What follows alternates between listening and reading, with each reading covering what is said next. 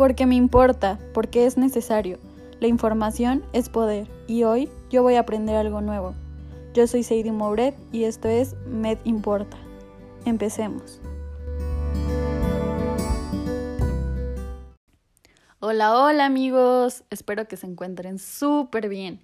Bueno, hoy empezamos con nuestro primer capítulo y este va a tratar sobre los adultos mayores.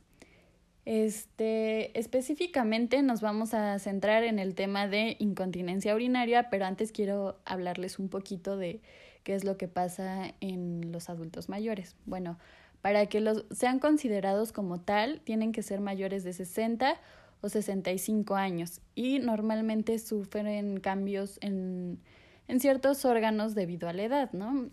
Entre ellos se encuentran el corazón, el riñón, el cerebro, los músculos o los huesos. Igual pueden tener muchos cambios metabólicos. Em, pueden llegar a tener disminución de la memoria, eh, de la fuerza, pueden llegar a tener más caídas porque pues se encuentran más frágiles. Y bueno, ahora sí nos vamos a centrar en la incontinencia urinaria. Antes de proceder en este tema, quiero destacar súper, súper bien que la incontinencia urinaria no es una enfermedad como tal, más bien es un síntoma, recalco, es un síntoma en el que debemos de poner muchísima atención porque tenemos que encontrar la causa para, para que se pueda quitar este síntoma, ¿no? Entonces, la incontinencia urinaria eh, es descrita como la salida de orina involuntaria y esta puede deberse a muchos factores. Incluso puede que el paciente puede llegar a tener varias enfermedades y muchas de ellas causan la incontinencia urinaria o puede que solo sea una. Entre ellas se encuentran, eh, puede que sean los medicamentos. Normalmente estos pacientes toman muchísimos medicamentos y puede ser que alguno de ellos sea el que está, esté ocasionando esto.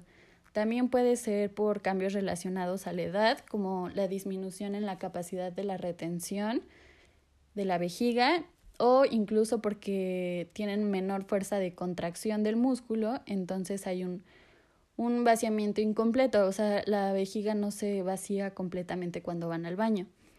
También puede llegar a, a pasar que los pacientes ya no se quieran parar de la cama ya que están acostados porque su capacidad visual es muy diferente a la que tenían antes y ya no se sienten seguros viendo de noche y piensan que se van a caer, entonces prefieren quedarse en la cama.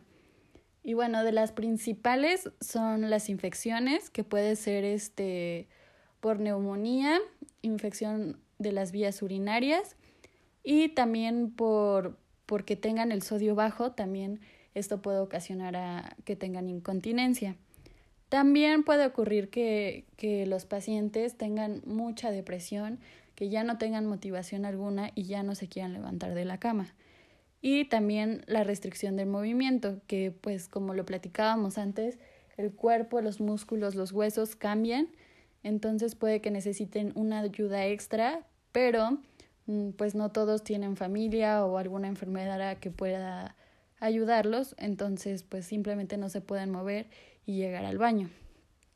Bueno, y para tratar esto, ¿cómo lo tratamos? Como lo había dicho previamente, eh, la incontinencia urinaria es un síntoma, no una enfermedad como tal. Entonces, primero hay que encontrar las causas reversibles y pues quitar estas, estas, digamos, estas enfermedades o factores de riesgo que estén teniendo los pacientes para que pueda mejorar este, este síntoma. Además, tenemos que tomar en cuenta que hay varios tipos, entonces el tratamiento es depende, dependiendo del tipo, pero en general se necesitan medidas higiénicas y también cambiar la dieta porque hay unos alimentos que pueden provocar que tengan mayor incontinencia y la reducción o cambio de medicamentos que estén tomando y finalmente la modificación del hábitat del paciente, como había mencionado, hay algunos que necesitan de ayuda extra. Y bueno, eso es todo por hoy amigos. Espero les haya sido muy útil y puedan entender un poquito más lo que es las generalidades de este tema.